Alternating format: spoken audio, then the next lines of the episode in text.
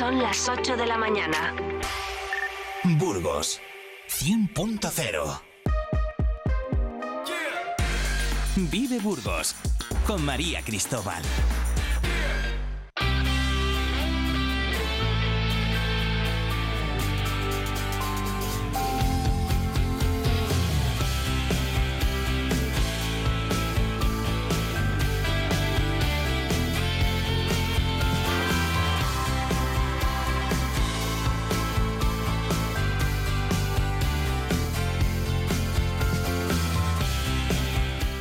Muy buenos días. Bienvenidos al magazine Vive Burgos. Soy María Cristóbal y espero que me acompañen hoy en el inicio de una nueva etapa en Vive Radio. Antes de comenzar, me gustaría explicarles qué deben esperar de estas próximas cuatro horas que tenemos por delante. De lunes a viernes, junto a mis compañeros Carlos Cuesta y Eneca Moreno, hablaremos de 8 a 12 del mediodía de la actualidad que importa en Burgos. Cuatro horas de puro contenido local y provincial para que ustedes no pierdan detalle de nada.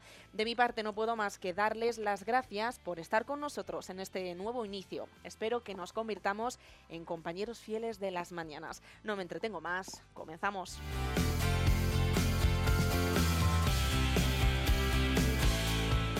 Hoy lunes 11 de septiembre, 8.400 alumnos dan la bienvenida a un nuevo curso en la Universidad de Burgos. La UBU oferta este año 31 grados, 5 dobles grados y 31 máster.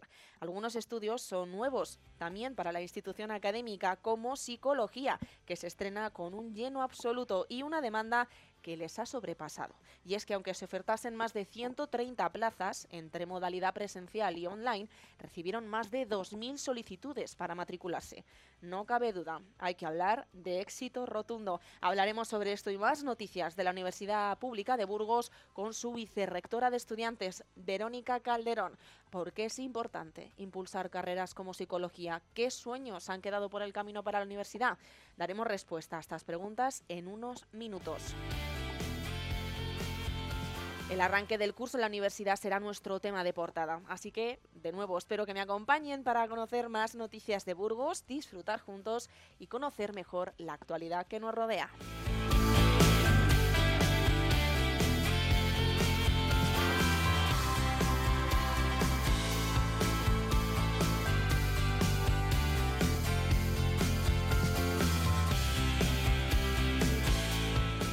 Más asuntos que debemos conocer a esta hora. El ayuntamiento pone el foco en la salud mental con motivo de la celebración del Día Mundial de la Prevención del Suicidio que tuvo lugar ayer, domingo. La alcaldesa Cristina Ayala y el miembro del grupo APRESUIC, Juan Francisco Lorenzo, lamentaron que haya de media 11 personas al día que se suicidan en España.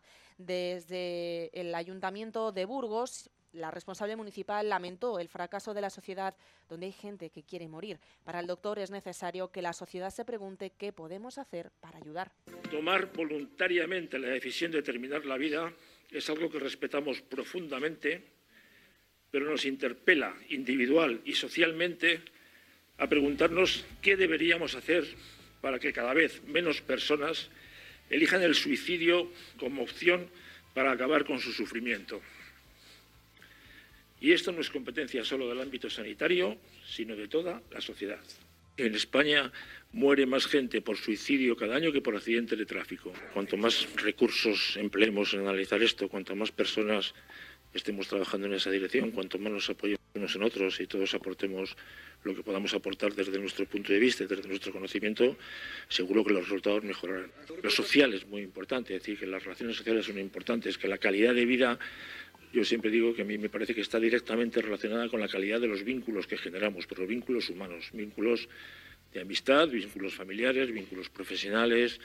Entonces, el, emplear herramientas que te aíslan, que te, que te impiden tener relaciones humanas con otras personas, que te obligan a ser siempre mejor que, que el anterior, bueno, es un mundo, es una realidad virtual que es falsa, es decir, eso no, en eso no consiste la vida. Hoy en Vive Burgos analizaremos desde el punto de vista psicológico cómo ayudar. No se pueden perder a Neca Moreno con el profesional Fernando Pérez del Río a partir de las 10 de la mañana.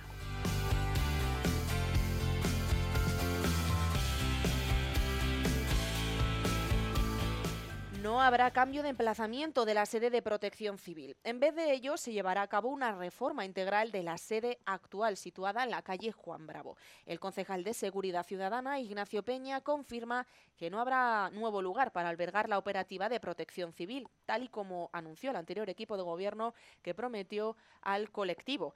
El eh, equipo de gobierno ahora indica que el traslado al Centro Europeo de Empresas e Innovación es inviable. Según Peña, descartar esta opción y apostar por la reforma completa de la actual sede abaratará en más de 2 millones de euros la actuación. La idea es eh, proceder a la reforma integral, eh, integral de la sede eh, para conseguir dotar al inmueble de las condiciones que merece el grupo de voluntarios, gastando muchísimo menos dinero del previsto por el anterior equipo de gobierno. Además, Ignacio Peña celebra que 20 de los 38 integrantes que solicitaron la baja voluntaria hayan vuelto al colectivo.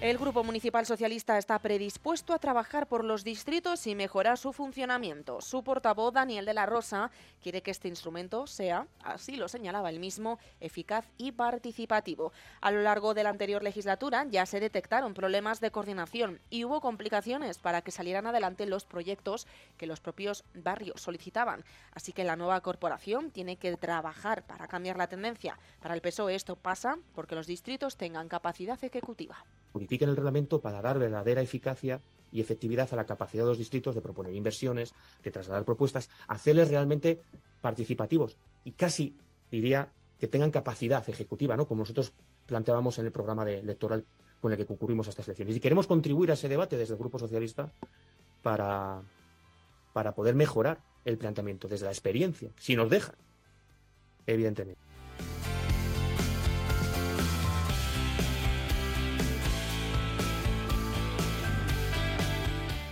Las obras para la rehabilitación del castillo de Burgos avanzan a buen ritmo. De esta forma, la fortaleza icónica de la ciudad será más accesible y tendrá usos de tipo cultural, deportivo y también medioambiental. El presupuesto para la actuación en el castillo alcanza los más de 2 millones de euros.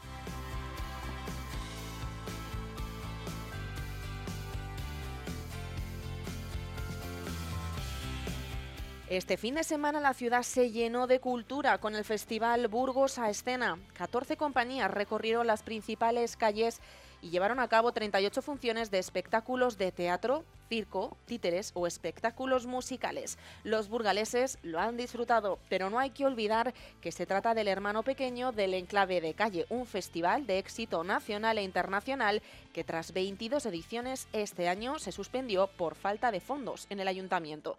Tendremos esta mañana a la concejala de festejos, Carolina Álvarez, para hacer un balance de cómo ha funcionado esta alternativa que surge de la necesidad de no abandonar la cultura en la ciudad y dar respuesta a la demanda social pero dentro de unos márgenes económicos posibles.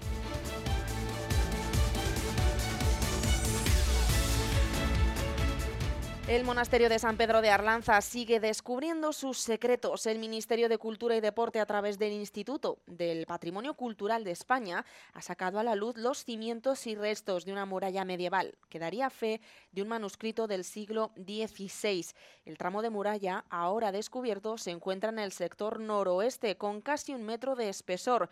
Cuenta con un vano que daba acceso directo a la iglesia probablemente abierto en el momento en el que el templo adquirió funciones parroquiales.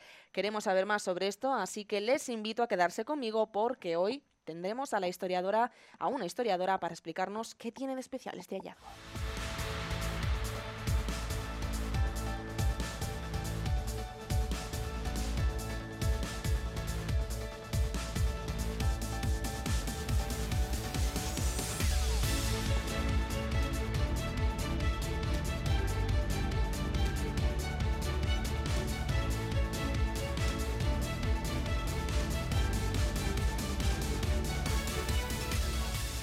Conocemos ahora la información del tiempo. La Agencia Estatal de Meteorología indica para hoy en Burgos intervalos de nubes medias y altas con nubosidad de evolución.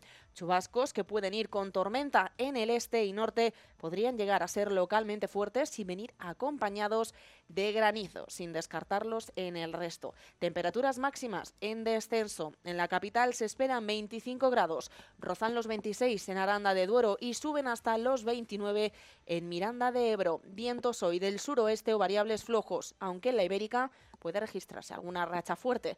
Hoy hay avisos amarillos por tormentas y lluvias en la zona norte de la provincia, el condado de Treviño y la Ibérica, desde las 2 de la tarde hasta última hora de este lunes.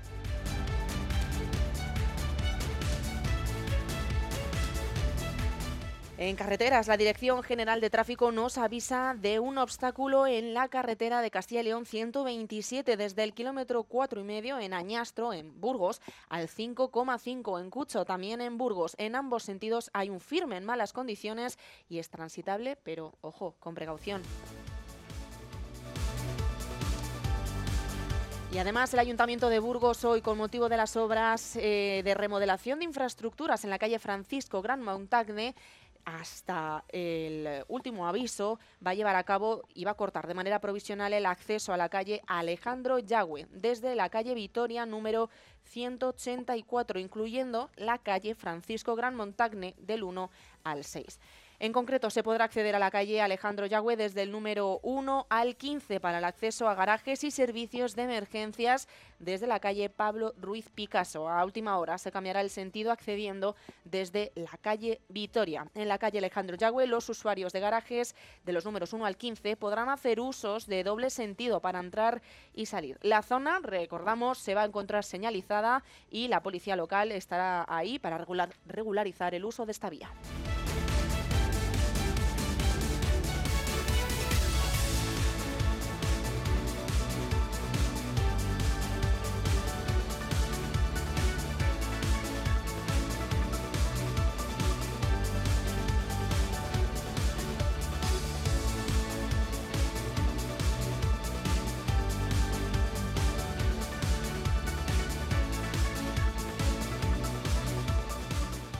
8 y 12 minutos de la mañana. Nos vamos a ir un momento a publicidad y regresamos en unos segundos para ampliar toda esta información. Les recuerdo que hoy vamos a hablar con la vicerrectora de estudiantes sobre el nuevo curso de la universidad. Haremos balance del Festival Burgos a Escena con la concejala responsable y conoceremos la historia del monasterio de San Pedro de Arlanza con la historiadora Alba García. Volvemos enseguida.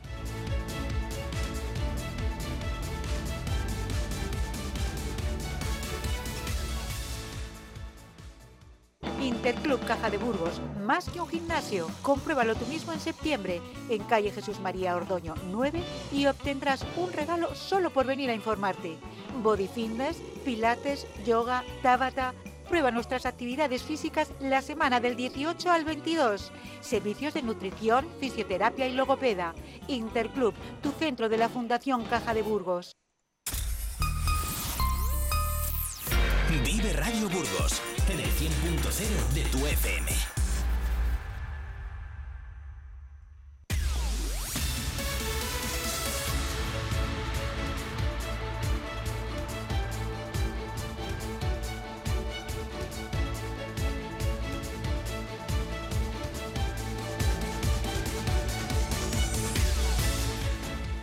Primer paso hacia el futuro, hacia lo que queremos ser. Para muchos de nosotros, entrar en la universidad cambió nuestras vidas. Entramos siendo unos, pero las experiencias y las personas que descubrimos nos calaron y salimos convirtiéndonos en otros muy distintos. Recordamos los tiempos universitarios con nostalgia, las horas en la cafetería, los descansos entre clases con los compañeros, incluso los nervios por esa exposición de la práctica o ese examen que tanto nos costó preparar.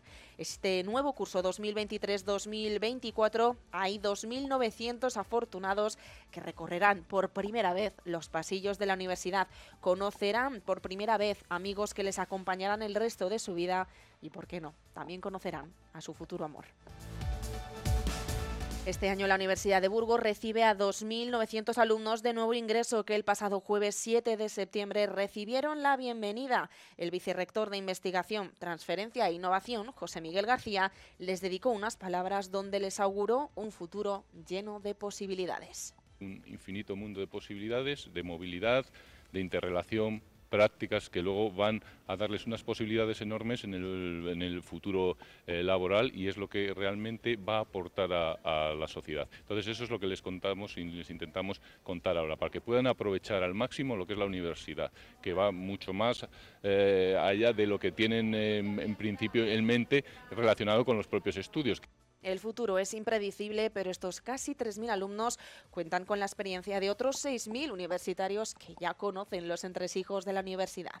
Aunque para un grupo de 135 alumnos todo será nuevo y nadie guiará sus pasos. Sí, tendrán el apoyo de profesores y familia, pero son pioneros en la universidad porque el grado de psicología no tiene precedentes aquí.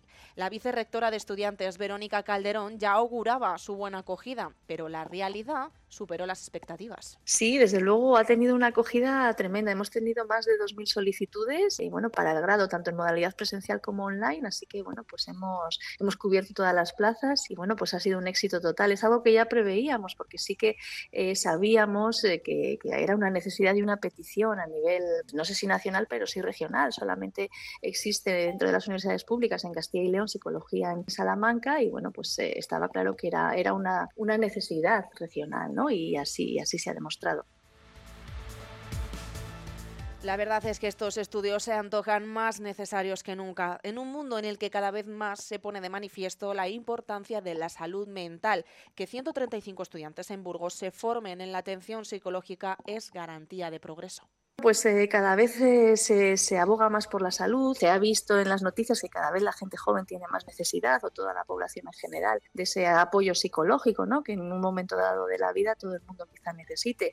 Y bueno, pues este, se está poniendo en valor y se está poniendo pues también un poco en la cultura general el entender que el apoyo psicológico, que la psicología, que el estar bien no solo físicamente, sino también psicológicamente es muy importante. Entonces, yo creo que también esa demanda, eh, que además ha sido histórica, porque yo creo que bueno, pues estos estudios siempre, siempre han tenido mucho éxito. Sí, ha habido mucha gente joven que se, bueno, pues que quiere encaminar su, su vida profesional hacia este sector sanitario. Era algo que se necesitaba y que, que profesionalmente yo creo que también, eh, bueno, cada vez va a haber más demanda. Pero igual de importante es la atención sanitaria más general y por eso ponemos el foco en el tan esperado y por otro lado tan complicado de conseguir grado de medicina. La ciudad lleva años detrás de esta carrera que promete poner remedio a la escasez de médicos en la región y en la provincia, pero hasta ahora la Administración de Castilla y León ha dado la negativa a esta petición que sociedad e instituciones solicitan. Así que la universidad no piensa frenar y Verónica Calderón asegura que van a seguir insistiendo. Bueno, yo creo que siempre vamos a ser reivindicativos con el grado en medicina. Es eh, eh, una apuesta ya no solamente de universidad, sino de ciudad y, de provincia. Es un, algo que se necesita. Eh, la demanda profesional es innegable eh, también bueno, pues, eh, los colegios profesionales apoyan esta, esta medida. bueno, pues, la, eh, pues el, ayuntamiento, todos los grupos políticos que tenemos en la ciudad exactamente igual. Entonces, bueno, pues seguiremos reivindicando y, mm, ¿por qué no? Quizá algún día llegue. Somos optimistas en ese sentido. Además, seguramente hay que seguir insistiendo y hay que seguir poniendo los datos encima de la mesa y, y con argumentos convencer bueno, pues a la Junta de Castilla y León. Igual que seguirán insistiendo los alumnos de enfermería, que continúan en pie de guerra por las prácticas nocturnas. El convenio abre la posibilidad a estos trabajos de noche y se, se, niegan a hacerlas porque impediría continuar con los estudios con normalidad. La opción sí existe, pero ya dice la vicerrectora que no tendría por qué hacerse. Pues eh, sí, efectivamente, eh, yo creo que en ese tema están... Eh, están ya en conversaciones, pues tanto la decana de, la Facultad de Ciencias de la Salud con, con eh, bueno, pues con eh, la gestión del, hospital universitario y en cualquier caso, bueno, pues eh, intentaremos solucionar esta cuestión lo antes, lo antes posible. Yo creo que al final con diálogo y un poco sentándose y viendo pues las opciones que hay y facilitando también la docencia, eh, que además suele ser eh, muy reducida cuando están en época de prácticas, bueno, pues habrá que intentar llegar a una solución, está claro, estamos en ello. Así que la universidad tendrá que hacer un ejercicio de concordia y trabajar para que los alumnos del grado de enfermería puedan adquirir la experiencia que dan las prácticas en un hospital como es el de Burgos, pero eso sí, siempre sin perjudicar la calidad de sus estudios teóricos. Siguiendo en esta línea, también deberán esperar a aquellos que estuvieron interesados en el grado de ciencias gastronómicas, porque este año no está dentro de la oferta universitaria. Este es un caso peculiar porque serían las universidades públicas de Burgos, León y Valladolid las que imparten mm, estos estudios de manera conjunta. Todo estaba preparado, pero finalmente la UBA, la Universidad de Valladolid, tuvo complicaciones con el profesorado y pidió prórroga. De esta manera no será hasta el próximo curso cuando se pueda incluir en el mapa de las titulaciones. Sí, efectivamente es un grado interuniversitario a nivel regional muy potente. Seguramente, bueno, pues cuando comience, eh, pues sea un grado de referencia, porque la parte gastronómica en Castilla y León, cada, bueno, además de que todo el mundo sabe que es fabulosa, bueno, pues cada vez eh, está más profesionalizada también. Bueno, pues lo que ocurrió simplemente es que Valladolid necesitaba un curso más para gestionarlo, para encontrar los profesionales que necesitaba para impartir la titulación y, bueno, pues nos pidió un año de margen para implantarlo el curso que viene. O sea que en el curso 2024-25 este grado interuniversitario arrancará, bueno, pues mm, perfectamente.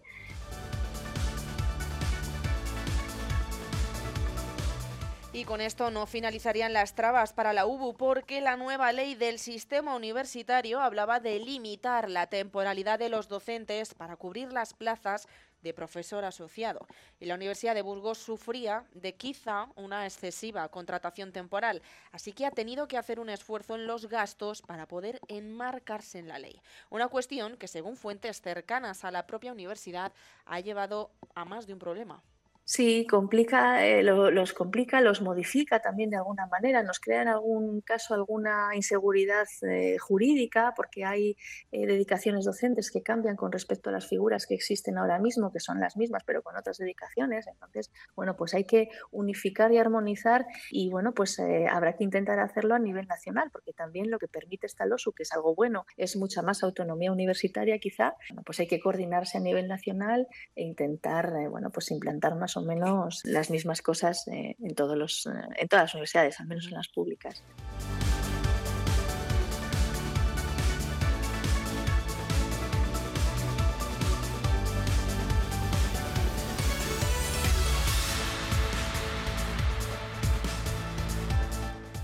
Para más la Universidad de Burgos sufre desde hace años de problemas de financiación, que evidentemente han complicado aún más este proceso. Esto ya no es eh, simplemente una reivindicación a nivel de Universidad de Burgos, es a nivel nacional. Esta ley orgánica del sistema universitario español, esta LOSU que se va a poner en marcha eh, de manera inminente probablemente, bueno, pues eh, lo que eh, lo que mm, significa es que la, bueno, pues se necesita más financiación porque las dedicaciones docentes cambian, las, eh, bueno, pues los sistemas eh, y las plantillas tienen otras dedicaciones y por tanto bueno, pues se necesita una financiación extra para asumir esos cambios, no solamente a nivel de UBU, como decía, sino en todo el sistema universitario español. esta ley lo que tendría que haber venido es vinculada a, un compromiso de financiación clarísimo que bueno, pues al final se deja al albur de las comunidades autónomas, ¿no? Y, bueno, pues es la preocupación y es, es, la reivindicación, que bueno, en nuestro caso es un millón y medio de euros, pero en cualquier otra universidad en la que hayan echado cuentas, probablemente si son más grandes, pues sea mucho más, ¿no? Se vaya multiplicando. Mm. Así que efectivamente, pues eh, en esa reivindicación nos encontramos ahora mismo. A nivel de CRUE, ¿eh? yo creo que la conferencia de rectores del sistema universitario español es lo que ahora mismo, la preocupación eh, principal es esa, cómo afrontar esta nueva ley orgánica que se implantará en, en breve.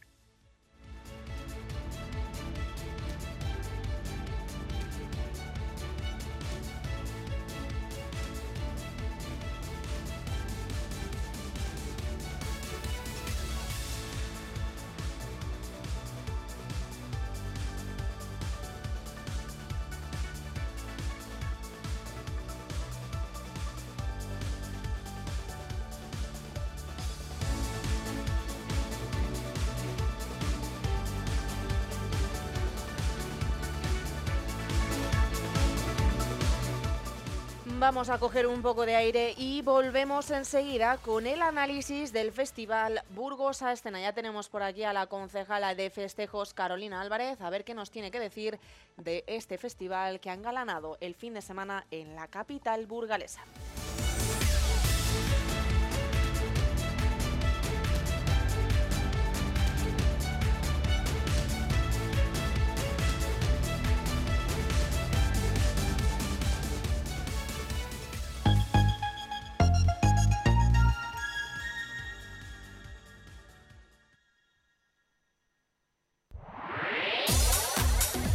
En Vive Radio tienes una cita con Robin Cutsi de lunes a viernes. De lunes a viernes. Desde las 6 a las 8 Desde de la tarde. 6 a las 8 de la tarde. Vive la música. Vive la música. Vive los éxitos. Vive los éxitos. Vive el recuerdo. Vive el recuerdo. Vive Radio con Robin Cutsi. Donde vive tu música.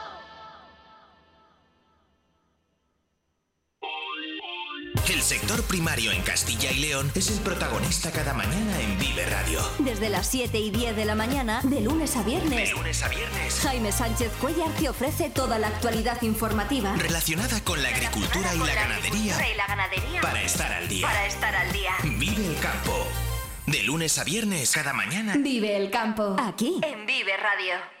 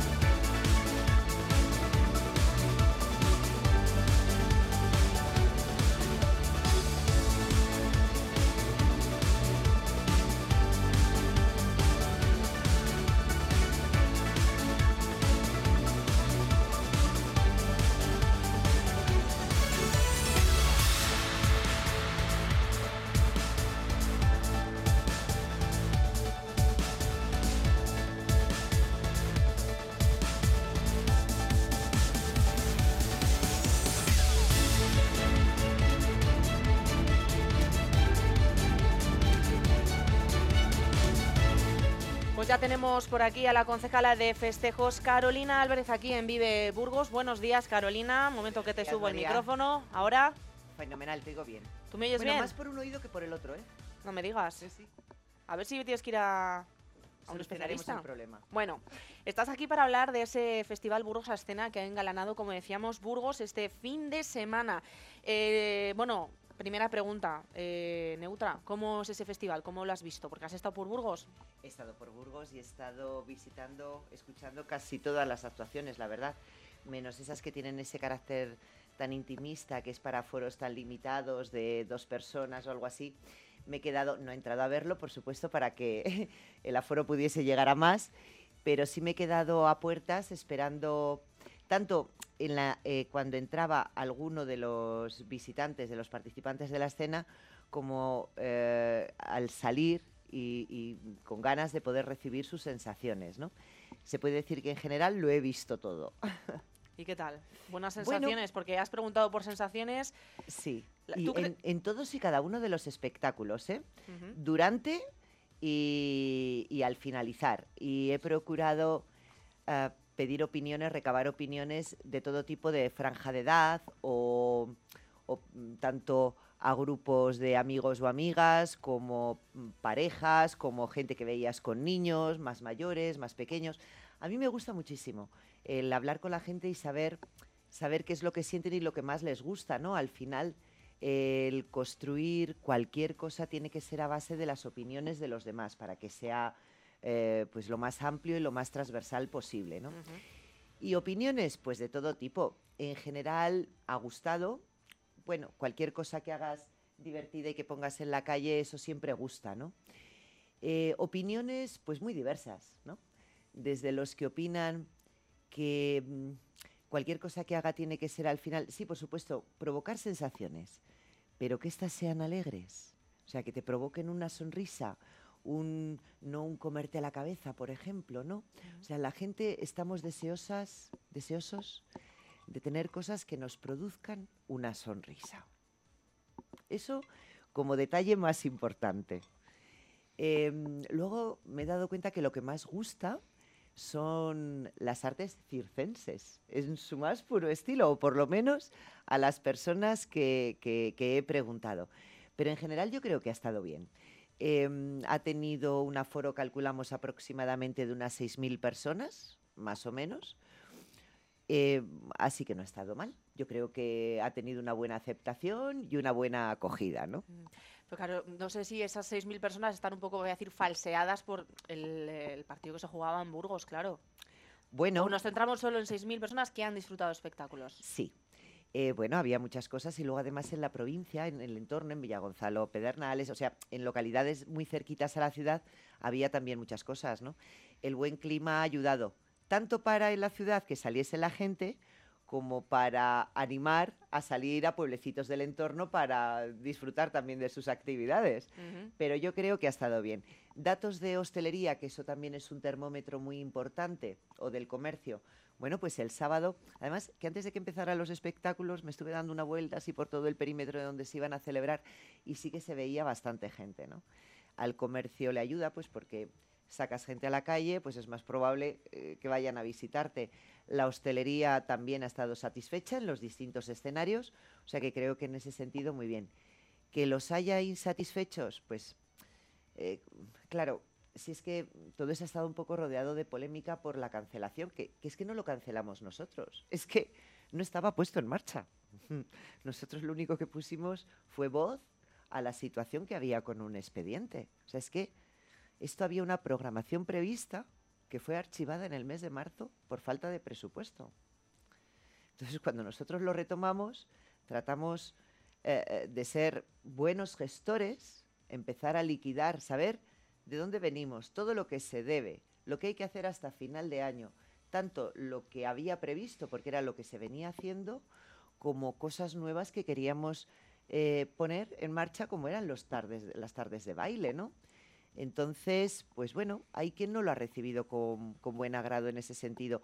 He de decir que recientemente también nos hemos enterado de que había una programación prevista con orquestas de Burgos en, el mes de junio, durante las fiestas, y fueron canceladas por parte del Partido Socialista mediante un correo electrónico que les enviaron a estas bandas.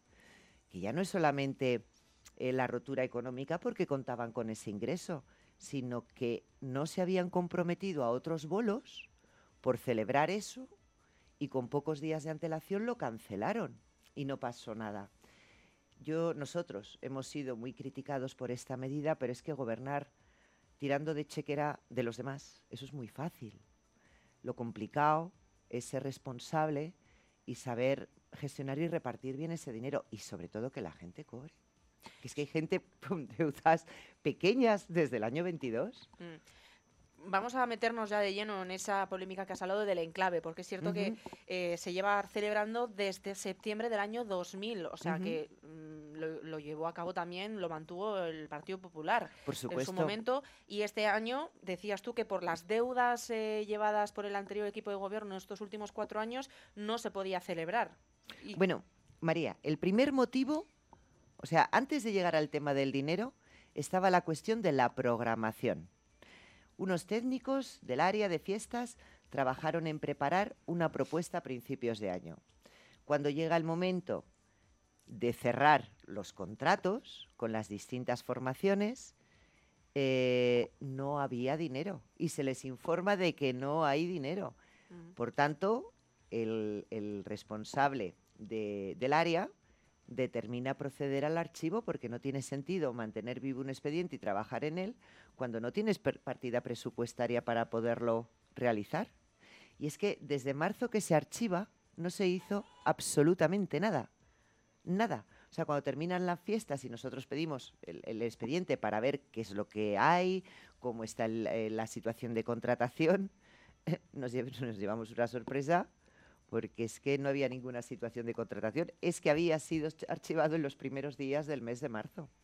Entonces, ¿qué se trata? ¿De gastar por gastar? Bien, vale, otra opción.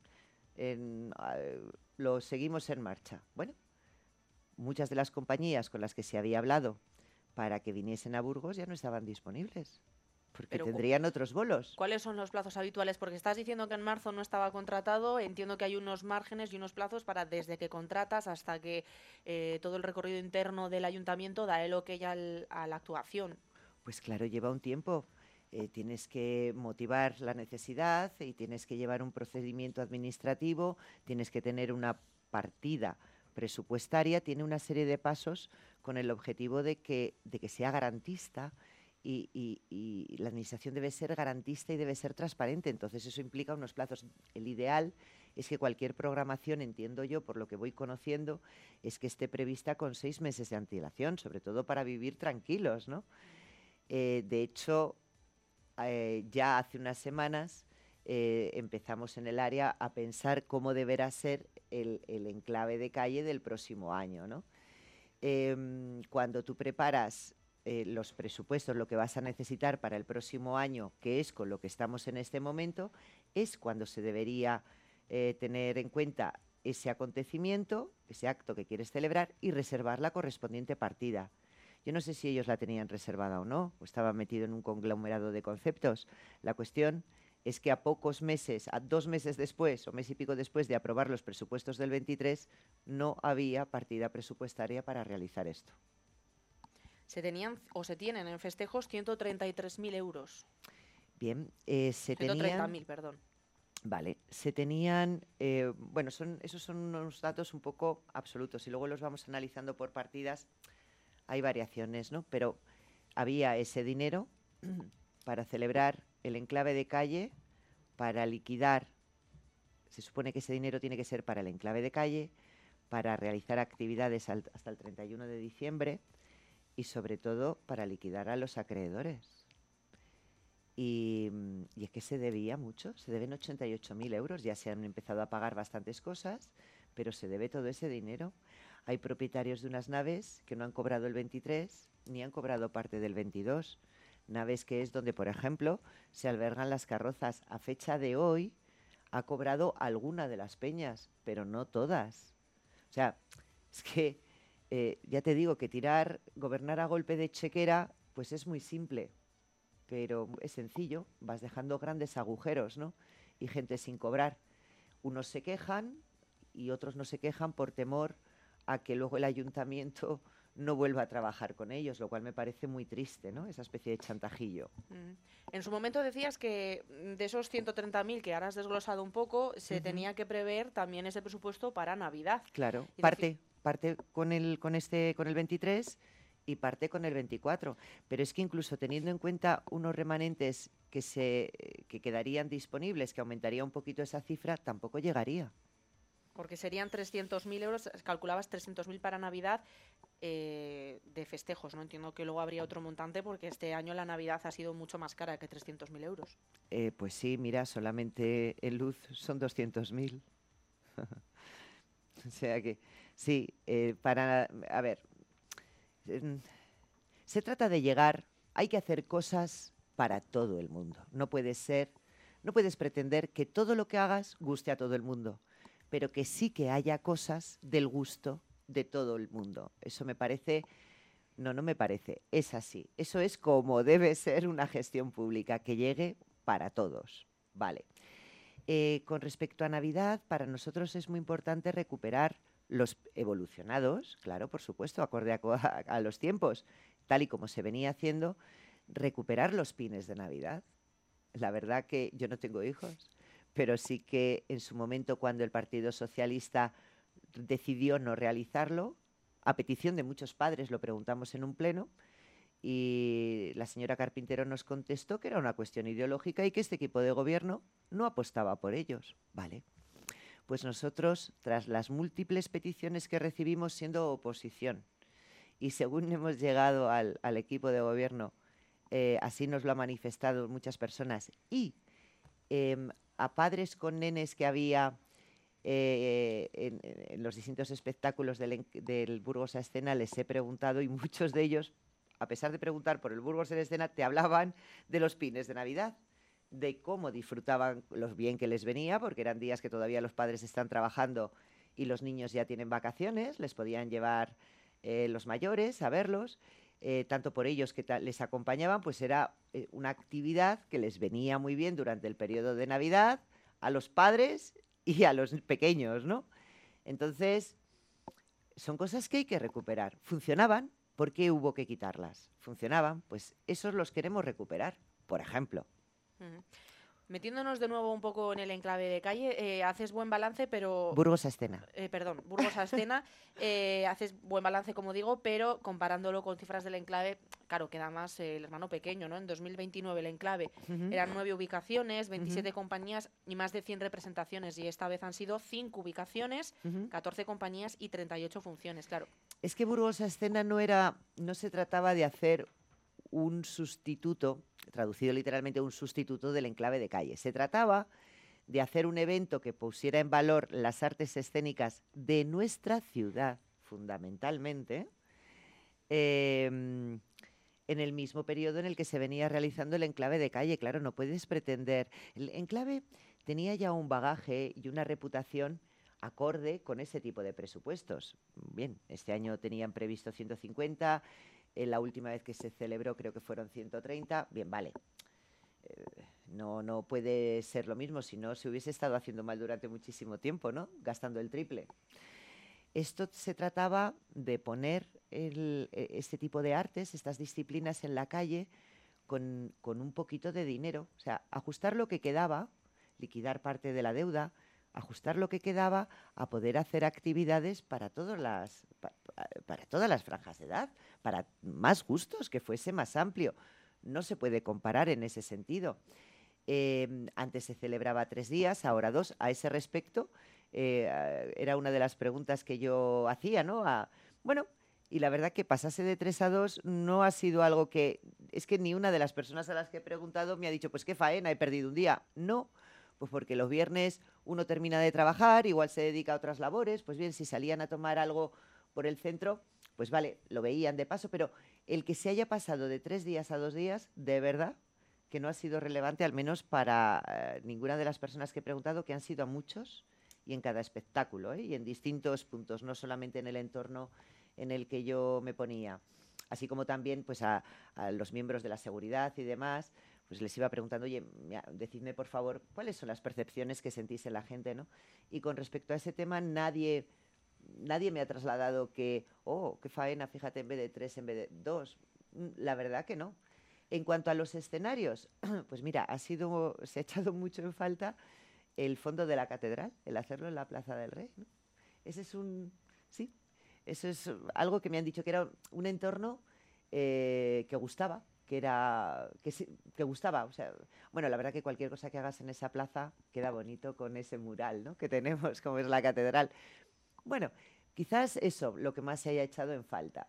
En cuanto a que hubiese más compañías de fuera eh, en el enclave de calle y fuese predominante las de aquí, pues mira, em, muchos me han dicho que el te- lo han, han entendido más las artes de este año que, las que, que muchas de las que venían anteriormente. Quizá tanto purismo, quizá como se estaba trayendo, pues bueno, pues lo veías, pero igual al no comprenderlo tanto, no lo sé. Bueno, las propias compañías en Burgos, han salido en Diario de Burgos, alguna concretamente sí decía que era una pena el enclave de calle. Mm, no, que- Jolín, pues claro, hombre, si yo eso lo entiendo. A ver, yo lo entiendo pues porque hemos pasado de un presupuesto de 150 a un presupuesto de 46. Vale, hombre, y si lo dicen las propias compañías, lógico. pues sí quien hace el propio trabajo, ¿no? Dice, oye, no, mejor en dos que en tres. Eso es lógico, tampoco es... Está muy bien la opinión, pero que tampoco, ¿no? Vamos a escuchar Es que, también... ¿qué hay que poner por, es que hay que tener un equilibrio entre el dinero que tienes, las necesidades que hay en la ciudad y los recursos que hay. Te decía, vamos a escuchar también a la anterior encargada de festejos, Blanca. Carpintero, que una comparecencia decía o calificaba de sorprendente la cancelación, vamos a decirle así, del enclave de Cayo, aunque ya nos has dicho que no había cancelación porque no estaba previsto, y que eh, sobre todo era más sorprendente aún con esa mirada puesta en la capital europea de la cultura 2031. Ujú. Vamos a escuchar a Blanca Carpintero. Estamos intentando que Burgos sea capital de la cultura. Empezamos bien, ¿eh? Un referente a nivel nacional y se cancela. Ese es el primer paso que estamos dando para llegar a esa capitalidad. Y era, como digo, una programación para todos los gustos, para todas las edades. Una propuesta innovadora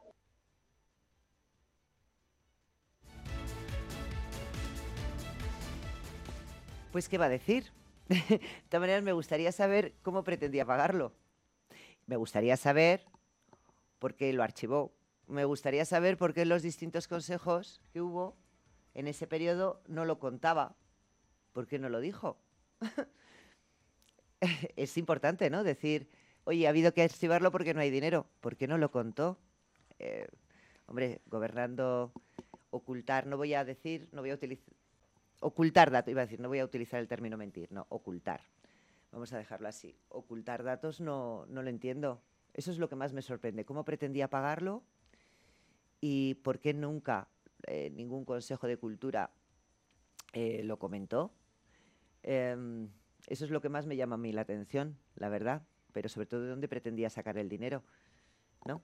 Me sorprende que haga esta crítica de esto y mm, pase así rápidamente cargarse el Castilla Folk el año anterior, que sí reconoció que era, tenía un carácter ideológico.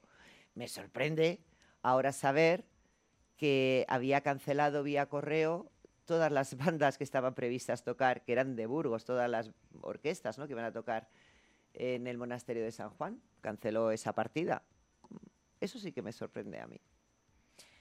¿Cómo vas a resolver ahora la deuda que tiene pendiente festejos? Porque has dicho que parte ya has resuelto, has entregado ya algo que se debía, pero todavía quedará. ¿Cómo lo, lo ves? Bueno, eh, al concejal de Hacienda pues le hemos pasado parte de lo que se debe y lo que necesitamos para el próximo año y habrá que ajustarlo como en cualquier economía, como tú en tu casa. Tienes que ajustar lo que hay, lo que debes a lo que, eh, eh, a lo que quieres hacer y demás, ¿no? a ver, hay que ser un poco austeros. O sea, no necesariamente lo más divertido es lo más caro, ¿no? Mira el caso de Manu Carrasco, ese tipo de conciertos, o Moraz, por ejemplo. Es necesario gastarte entre ambas partidas con IVAs casi 200.000 200 euros en dos artistas. Primero uno que no llenó, que costó todo lo que costó, más lo que pagaron esas casi 4.000 personas que compraron las entradas. Sabiendo además que ese tipo de formatos por la zona norte de nuestro país no llenan tanto como por la zona sur. Pues quizás hubiese que eh, haber escuchado más a la gente, saber de sus necesidades, de sus gustos y haberlo ajustado mm, a ese presupuesto. En el caso de Morad, ¿es necesario gastar esa barbaridad en, un artista, habiendo otros de categoría igual o mejor, según los gustos de quien lo, vaya a evaluar, ¿no? Eh, pagar ese dinero encima de una persona que normalmente se dedica a insultar al público. Pues es que no tiene mucho sentido. Entonces, con poquita, poquito, poquito más de cabeza, criterio y un poquito de austeridad, se pueden sanear unas cuentas, es fácil. No me parece normal que en Burgos nos hayamos gastado 2.200.000 en las fiestas de San Pedro, cuando las fiestas del municipio de Pamplona con 20.000 habitantes más que nosotros, y pedazo fiestas que hacen en San Fermín, no hayan llegado a los 2 millones. Pues es que algo no, no encaja bien, ¿no? De acuerdo, mira, el último año de, que organizó las fiestas José Antonio Antón, mi compañero, eh, se gastaron, no llegó al medio millón de euros. De acuerdo que los precios han subido, que los espectáculos han evolucionado y que las fiestas han crecido, claro que sí. Pero hombre, eje de cuatro, casi 4,700, ¿eh? 470.000 a 2,2. Pues, Pero, y a es una amplia diferencia. ¿Cómo vas a resolver esa deuda? Bueno, es que pues, te lo acabo de decir con un poquito de austeridad y buen criterio. En los futuros eventos, ¿hay que liquidarlo? Claro que sí. Y en esos futuros eventos, eh, ¿qué, es, o sea, ¿qué, está previsto? ¿Futuros eventos? Eh, aparte de Navidad, ¿hay algo más bueno, em, a ver si desde el área de fiestas, aparte de las tardes de baile y música que queremos poner en las calles otros días de fin de semana en lo que estamos trabajando en estos momentos, em, luego tenemos Navidad, tenemos San Lesmes, luego ya pasamos a Carnaval, esos son Semana Santa, esos son los futuros eventos. Eh, tenemos que contar con la ayuda de las marcas y de las empresas de la ciudad. Eh, en, otros, en otros muchos sitios se hace, aquí en Burgos se ha hecho, esas entidades, la verdad que les pides y, siempre se prestan a colaborar. Y bueno, a ver si conseguimos por ahí que apoyen la ciudad a cambio de su propia publicidad, ¿no? y podamos hacer mucho más con menos.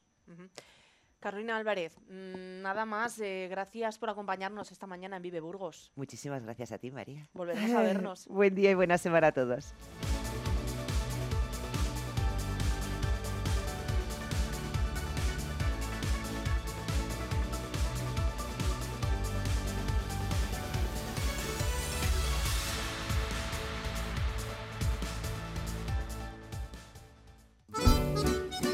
Arranca el curso ocupándote de tus flores y de tus plantas. Aprende los mejores consejos para su cuidado y las tendencias con los expertos de Coquelicot. Todos los martes en Vive Burgos.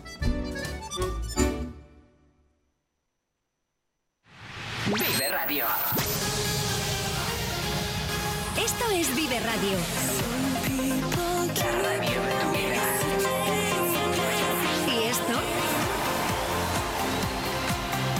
¿Y esto? Tu mejor música. Esto también es Vive Radio. Vive Radio. Siempre con un poco más de vida.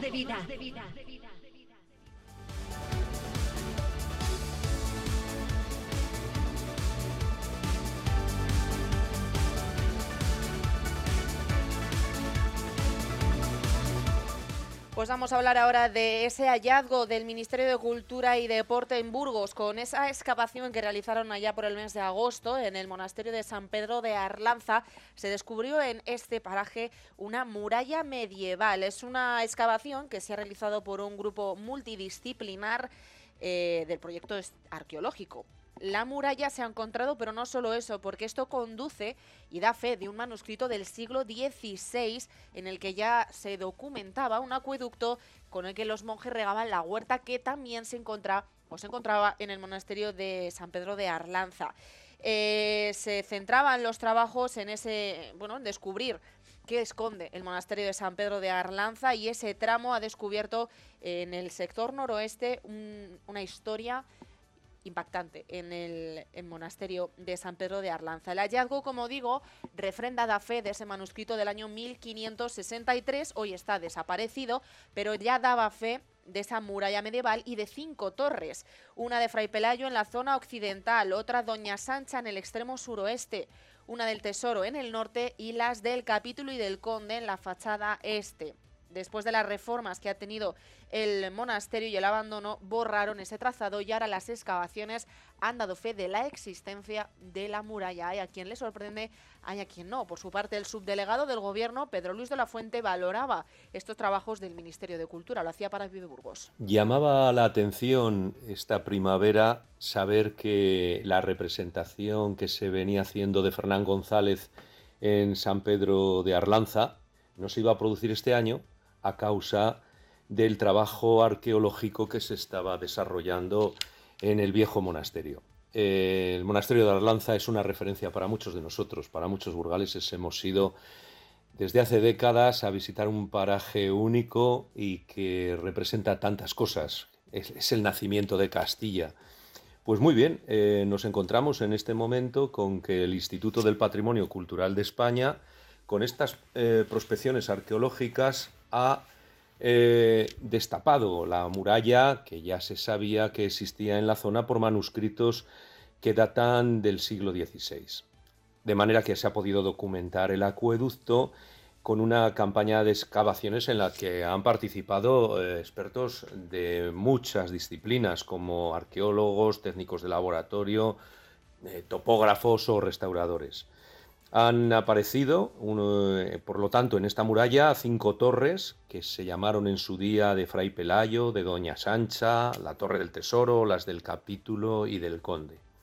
Y también canalizaciones que sirvieron para regar la huerta que queda al sur, ya eh, eh, colateral al río, a la Arlanza, y se han encontrado cerámicas y distintos materiales que datan de los siglos XIII y XIV. Eh, ya en su día hablábamos de estos trabajos porque con ocasión de una visita y del trabajo de los drones que por allí ya estaban haciendo su labor, pues nos eh, comentaban el, el, trabajo de fotogrametría aérea y la prospección geofísica que se estaba realizando en el monasterio. Es un monasterio que probablemente nos dará muchas alegrías, nos dará más sorpresas y que además de ese patrimonio que atesora, a veces en lo más recóndito, sigue siendo un punto de referencia también para que en la actualidad forme parte de las eh, actividades culturales que se eh, programan en verano y estén en las redes de cualquiera que visitando esta provincia quiera encontrarse con un enclave fundamental de nuestra historia. Además, esta excavación del claustro mayor ha permitido también identificar un viaje de agua que conectaba con el claustro menor y que abastecía esa fuente central del patio. Quien habrá estado en el monasterio sabrá de lo que estoy hablando. Se han registrado canalizaciones de cerámica vidriada, tumbas individuales, colectivas y también un acueducto labrado en piedra para las huertas, como decíamos. Este monasterio pertenece a la localidad de Ortihuela, así que eh, damos paso ya al alcalde de la localidad, como digo, de Ortiguela, porque hemos hablado con él y tiene, por supuesto, mucho que decir. Así que el monasterio pertenece al territorio del municipio de Ortiguela. Su alcalde Juan Martín ha atendido a los micrófonos de Vive Radio para analizar con nosotros la repercusión que este hallazgo puede tener en su pueblo. Buenos días, Juan. Buenos días. Bueno, Dime. La primera pregunta de obligado cumplimiento. Cuando leísteis la noticia desde Ortihuela, ¿cuál fue la reacción del pueblo, o por lo menos la tuya como alcalde? Pues eh, yo como alcalde no sabía nada, me enteré por lo que salió en el diario, ¿sabes? Mm. No, no teníamos conocimiento de, de nada, que oye, no sé, tendrían que habernos comunicado al municipio pues una licencia de obra o algo, ¿no? Habernos dicho, pues oye, vamos a hacer esto o lo que sea, ¿sabes? Y desde luego, pues que no sabemos nada, ¿sabes? Pero en, términos de bueno del hallazgo como tal, está evidentemente esa carga burocrática. Eh, la otra parte del, hallazgo, ¿no? Alejándose quizás de esa bueno pues de esa eh, falta de, diálogo con el ayuntamiento, cuando leéis ese hallazgo de la muralla, supongo que decís, bueno, oye. Pues sí, siempre, siempre que salga alguna cosa y sea interesante y está dentro del municipio, pues bienvenido sea, ¿sabes? Mm. Y esto es será un empuje nuevo, supongo, para lo que es el peso turístico, histórico, patrimonial de la localidad de Ortiguela. Pues sí, oye, tenemos bastantes cosas porque tenemos aquí varios yacimientos que ha habido de que han salido, ¿sabes? Y esto pues es uno más y oye, pues nos alegramos mucho y para que la gente cuando venga pues tenga un sitio más para visitar, ¿sabes? Si tenéis pensado de hecho en esta línea organizar alguna visita, hacer quizás algún acto más en, época de verano, quizás por aquello del buen tiempo, pues aprovechando esta, este patrimonio y este hallazgo. Pues mira, ahora en, en, esto, como nos ha pillado un poco de improviso, no hemos hecho nada, pero entonces organizaremos algunas visitas o algo para que la gente lo vea, ¿sabes?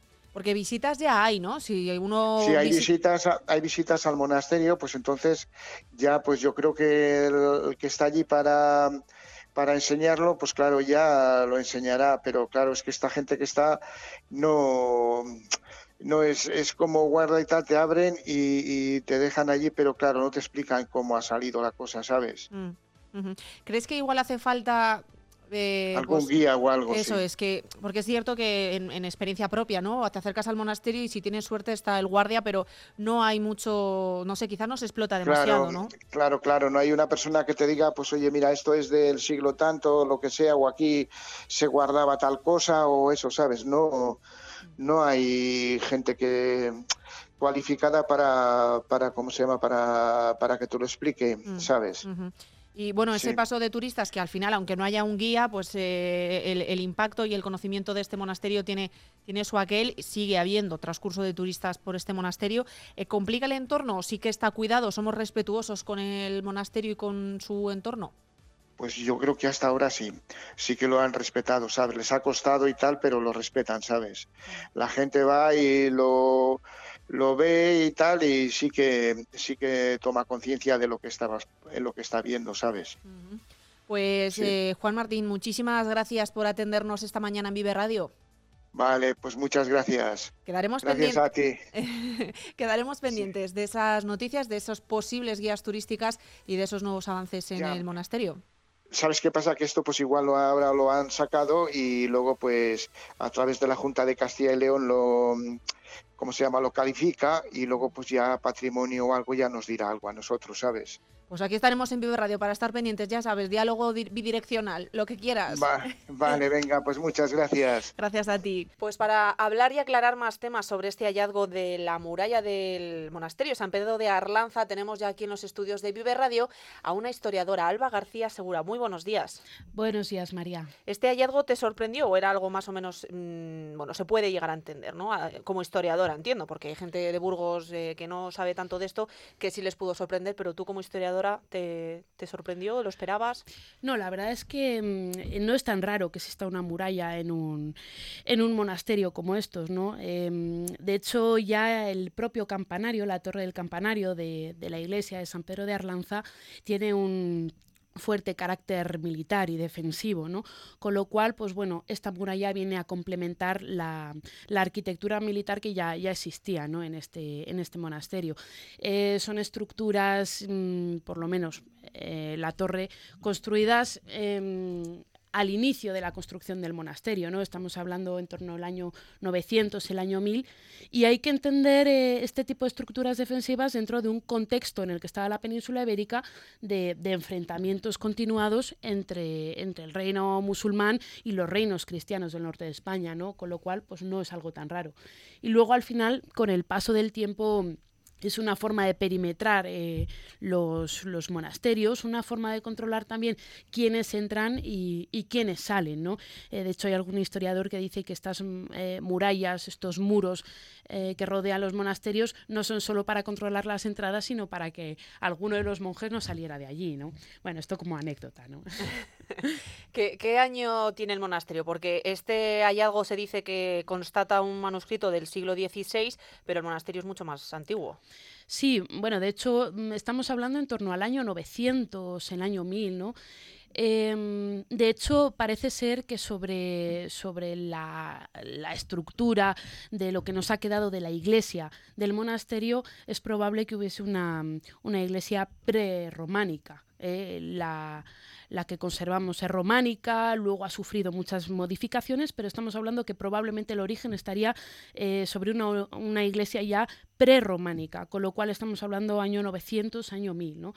Em, de hecho, la zona de la Arlanza es una zona que tiene un, tremendo sistema kárstico, una zona de roca caliza, y era mm, normalmente era utilizada por, por, eremitas que vivían eh, allí, ¿no? Y de hecho los primeros pobladores de estos monasterios eh, fueron esos eremitas que se trasladaron de, de, las cuevas de la zona de la Arlanza al, al monasterio, ¿no? A este monasterio benedictino. Y de hecho, además, es que eh, la construcción del monasterio es maravillosa, ¿no? Se utiliza piedra de, sillar, era una estructura eh, tremendamente fuerte que se conservó intacta prácticamente hasta el siglo XIX, ¿no? Hasta la, desamortización de Mendizábal que hace que se abandone y como pasa con todo, pues que al abandonarse pues se va, se fue a pique el monasterio, ¿no? Prácticamente. Dicho llanamente. Sí, sí, sí, Y además con, con una gran cantidad de, obras increíbles, artesanales que había en el interior. Eso te iba a preguntar, ¿qué esconde o qué escondía el monasterio de San Pedro de Arlanza? Porque aquí igual se desconoce. Pues mira, es una muy buena pregunta, ¿no? Porque cuando vemos un, un monasterio abandonado no es solo eh, de gran importancia la estructura, sino lo que guarda dentro de ella, ¿no? Y parece ser que guardaba una biblioteca de una tremendísima importancia. De hecho, parte de los de los libros, em, de los becerros, de los manuscritos que poseía este, este monasterio, parece ser que están guardados en, el monasterio cercano de, de Silos. Otros acabaron, por ejemplo, en, propiedad privada, en manos de, propiedad privada, se subastaron, en fin. Em, bueno, en este momento, ¿qué habría pasado? Pues que el Estado tendría que haberse hecho cargo de los mismos, ¿no? Pero en aquel momento, la desamortización, tuvimos la suerte de que se conservó gran parte de estos libros, ¿no? ¿Qué podíamos encontrar también? Mm, pues encontramos pinturas murales, ¿no? Frescos. De hecho, son de tal valor estos frescos que encontramos algunos incluso conservados en, en, el Museo de Nueva York. ¿eh? con lo cual imagínate la relevancia que pudieron tener estas, estas pinturas murales, ¿no? realmente impresionantes. También en el Museo de Cataluña tenemos algunas ¿eh? y desde luego, al igual que ha pasado con todos, probablemente también en, manos privadas ¿no? se encuentren. ¿Por qué hay el monasterio de San Pedro de la Arlanza? ¿Por qué justo en, ese, en esa ubicación? Bueno, es una zona que ya está controlada por, por eh, los reinos cristianos. Es una zona donde tenemos el río Arlanza eh, que nos va a suministrar agua. Es una zona Em, donde efectivamente iban muchos, había muchos eremitas, ¿no? Entonces, bueno, pues era un buen sitio donde, donde dejarlos. Era una zona, como ya he dicho, un sistema cástico en el que había muchas cuevas, había muchos eremitorios y era un buen lugar donde luego toda esa gente se, se fue a refugiar al principio, ¿no? Y, bueno, no mucho más, ¿no? Eh, tenían el río al lado, podían cultivar buena zona de riego, un clima más o menos apacible, una buena zona de, bosque para conseguir recursos. Bueno, pues tenían un poquito de un poco de todo, ¿no? Y este monasterio entiendo que daba servicio al resto de la comarca, porque es un monasterio que por titularidad corresponde al, al municipio de Ortiguela, pero ¿qué servicios daba a la comarca o por qué, qué importancia tenía para la comarca ese monasterio? Bueno, pues mm, parece ser que fue uno de los monasterios más importantes de, la provincia de Burgos, ¿no? también vinculado con, Silos. Em, los monjes no solo se, se, dedicaban, al principio se dedicaban también a trabajar, ¿no? pero lo primero de las cosas principales que van a ser van a ser copistas. ¿no? Y por tanto eso supone que las tierras las tienen, que, tienen que contratar a otras personas que, cultiven sus, tierras y que cuiden a, sus animales, ¿no? Por lo tanto, no solo trabajaban ahí los monjes, sino también pues, muchos de los campesinos que vivían en, las zonas aledañas, ¿no? Y a quienes también el monasterio daba trabajo. Con lo cual, no solo monjes se aprovechaban del mismo, sino también población cercana al, al monasterio que trabajaba en esas tierras y cuidando a los, a los animales. Preparando esta entrevista, fíjate, me decías que este monasterio llegó a tener la misma importancia que el de Silos. Sí, sí, bueno, de hecho em, se conoce pues como una de la, como la cuna de Castilla, ¿no?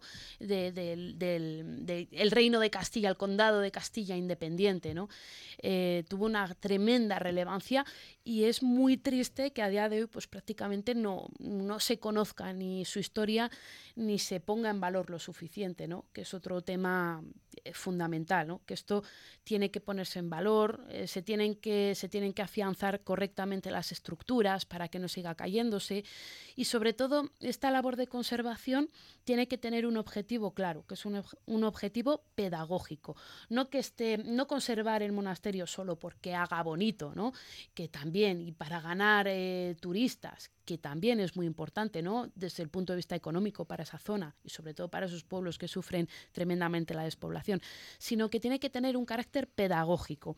El enseñar a los chavales no solo con un dibujito de un monasterio en el libro de historia, sino el hacer visitas y el poder conocer de primera mano nuestra historia, ¿eh? nuestro pasado, bueno, para chavales y, para, todo el mundo que quiera ir, ¿no? Pero eso, el, el mantenerlo y el ponerlo en valor para turismo, em, para que haya eh, una mejora en la economía de la zona a través del turismo, pero también con un objetivo pedagógico, un objetivo de enseñar cómo se vive a los monasterios y la importancia que tenían. ¿no? Y no solo el monasterio en sí, sino en las pinturas murales, la artesanía de los capiteles que tiene, ¿no? para estudiar el románico, el gótico, el claustro herreriano que tiene. Em, en fin, no solo cómo era un monasterio, sino que podemos obtener muchas más pinceladas de, de, ello. ¿no? en fin. Eh, ¿Crees que queda algo más por descubrir? Porque, bueno, esto hemos hablado de esa muralla, también se habla de que se ha detectado eh, un viaje de agua desde el claustro menor hasta la fuente central del patio, algo que tiene sentido con lo que nos has comentado. ¿Quedaría algo más por descubrir? Seguramente sí, seguramente sí, y de hecho si se sigue haciendo un esfuerzo económico para, para seguir sacando adelante, seguir llevando a cabo diversas excavaciones, es muy probable que sigamos, mm, bueno, pues que se sigan descubriendo cosas, ¿no? Nuevos apartados, zonas donde pudieran estar los animales, bancales donde pudieran hacerse las, las huertas, ¿no? Poco a poco yo creo que hay que, mm, hay que intentar cada año em, investigar, excavar un poquito más, ir descubriendo, ¿no? Igual que pasa también también con el monasterio de Santa María de Río Seco, ¿eh? que cada año los voluntarios están haciendo una labor tremenda y es increíble cómo año que pasa, año que van descubriendo nuevas cosas, ¿no? También muy interesante ese otro monasterio. Mm, pues estaremos pendientes. Si hay algún hallazgo, te podemos llamar. Claro, por supuesto. Venga, pues gracias por estar aquí en Vive Radio. Alba García, historiadora. Volvemos enseguida. 9 y 8 minutos pasados de esta mañana de lunes cerramos la primera hora del magazine Vive Burgos, pero la programación local continúa. Queda mucha mañana por delante. Seguimos ahora con las voces de Carlos Cuesta y más adelante llegará Eneca Moreno para poner la guinda del pastel. Soy María Cristóbal. Gracias por acompañarme en este tiempo de radio. Les dejo en buenas manos y les espero mañana. No me fallen.